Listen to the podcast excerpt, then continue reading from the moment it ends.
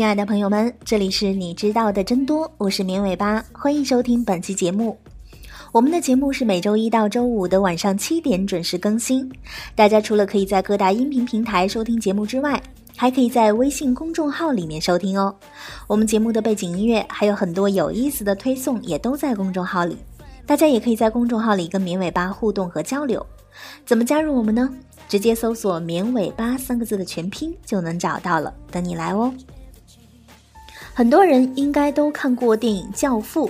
特别是男性朋友。如果你问他哪部电影对他们的人生影响最大，估计十个人当中起码有八个男生会提到《教父》。还有这样的一种说法：如果你想要学会做一个真正的男人，你就去看看《教父》吧。的确，我们无法抗拒《教父》的魅力。他领导着克莱昂家族从竞争中崛起，领先于其他任何的黑帮家族。我们忍不住把他看作是整部电影中的英雄人物，他用强有力的手段保护着家人和弱者，是克莱昂家族坚强的捍卫者。但同时呢，他又让我们觉得可怕。他习惯于操纵身边的人为自己工作，甚至对最亲近的家人也是如此。他的以自我为中心和自恋也让人无法亲近。他认为自己是唯一能够领导家族的人。并且对其他任何黑帮家族持轻蔑的鄙视态度，但这些丝毫不影响我们对他的崇拜。某种程度上，这种危险的迷人甚至加深了他对我们的吸引力。想来，这真是一件奇怪而且诡异的事情。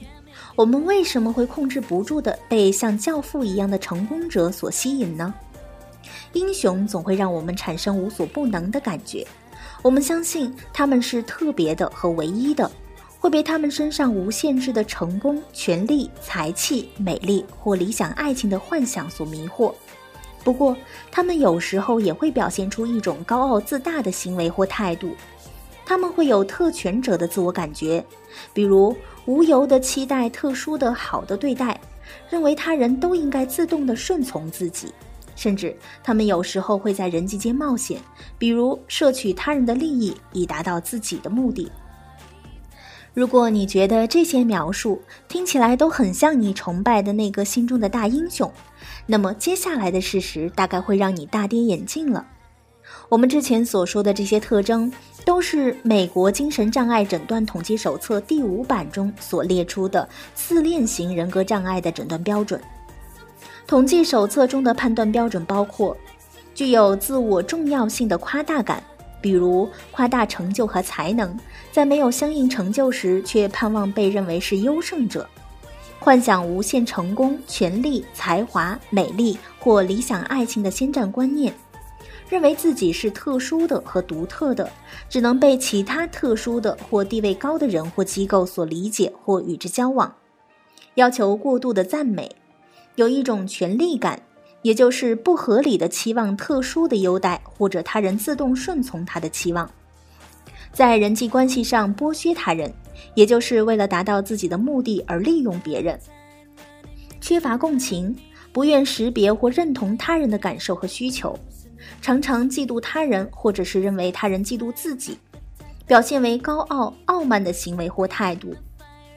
我们刚刚说到的这些特征，如果一个人的表现符合这些特征五条以及五条以上，那么按照美国精神障碍诊断统计手册第五版的标准，有很高的风险被归为自恋型人格障碍。在心理学的研究中，自恋被认为是人们的暗黑三人格的其中之一，剩下的两种暗黑人格还包括马基雅维利主义和精神病态。近年来，研究者们逐渐发现，这三种人格特征有可能本质上是一种现象。自恋和马基雅维利主义、精神病态三种人格特质之间存在相互重合的地方。马基雅维利主义其实就是轻度的精神病态，只是他们分别属于临床犯罪和社会人格两个领域。过去的研究者们才意识不到，他们研究的是相似的现象。自恋也同样如此。自恋、马基雅维利主义和精神病态之所以在心理学上被称为“暗黑三人格”，是因为拥有这些特质的人都过分自我中心，无视他人的感受和利益。他们以为自己有与生俱来的特权，对他人充满傲慢和偏见。他们只在乎自己的目标，选择无视社会道德规范，甚至为了达到自己的目的，不惜故意操纵他人，毫不在乎他人因此而受苦。那么，为什么我们喜欢和崇拜的人经常会符合自恋者的特点呢？如果仔细想想看，你会发现，他们在社会认可的成就上的确表现不错。自恋者往往会被人们认为具有领导能力，做事高效，成绩突出，容易被视为英雄人物而受到人们的追捧。自恋者在世界各大公司的高管当中并不罕见。研究者们发现，暗黑三人格和高层管理者的能力之间存在很多重叠的特质。如果你以自我为中心指挥他人，会被同事认为具有领导潜能。如果你不向他人表露真实的想法，会被认为自控力强和性格坚毅；如果你习惯于进行夸大的自我评价，会被认为自信；如果你对伤害他人毫无同情，会被称为敢于推进艰难的决策和对事不对人的做事风格。研究者对两百零三名高管的分析发现。暗黑三人格在人际上的表现与高层管理者的内在领导力呈显著正相关，包括他们的创造性、战略思维和交流技能。而且在高层管理者当中，精神病态的检出率高达百分之三点九到百分之五点九之间，这个比率远远的高于普通人。那么我们再来猜猜看，拥有暗黑三人格的人在爱情上的表现会如何呢？利物浦大学的心理学家曾经设计过一个实验，研究暗黑三人格的男性在择偶和繁衍后代上的表现。他们找来两千三百七十名成年女性，用电脑向他们展示一系列男性的面孔。电脑屏幕每次同时出现的两个男人，一个拥有暗黑三人格特征，一个是没有这种特征的。他们问这些女性参与者：“你觉得哪个男人更加帅气，更加有吸引力？”实验结果非常有趣，研究者们发现，暗黑三人格中具有自恋特征的男人，不仅更受女人的喜爱，而且被他们吸引的女人们拥有更多的孩子。这就意味着他们在繁育后代的能力上更强。之前的研究已经证实了，暗黑三人格的人具有可能取得社会成就上的成功，而这个研究也发现，暗黑三人格和他们在繁育后代上的成功相关。这也许正好就应验了我们那句老话：“男人不坏，女人不爱。”想想还真有些可怕，因为自恋者们对他人缺乏同情心，往往会只顾达到自己的目的，而对他人造成伤害。但我们竟然更有可能被他们迷住，这到底是为什么呢？首先，自恋者更擅长营造出“我很强”的感觉。要知道，自恋者们非常擅长自我包装。这种能力甚至已经成为他们下意识的条件反射了。患有自恋型人格障碍的人表现出来的特征之一就是自我提升，这种特点更有助于他们在和人们第一次见面的时候留下深刻的印象，获得成功。因此，他们特别擅长于应对工作面试或者初期约会。曾经有过一项研究，是在自然情境下对拥有暗黑三人格的人的自我评价和他人评价做比较，研究他们之间的相似性和差异性。结果发现，自恋者认为自己在控制感、乐群性、开放性、责任心和所有智力测试上的表现都非常优秀，这也导致其他人对自恋者的诚实性评价很低。我们再来审视一下自己的自我认同感。其实，我们每个人的成长过程就是内心自我逐渐生成并且稳定的过程，但并不是所有人都能够在这个过程中发展出健康的自我主体。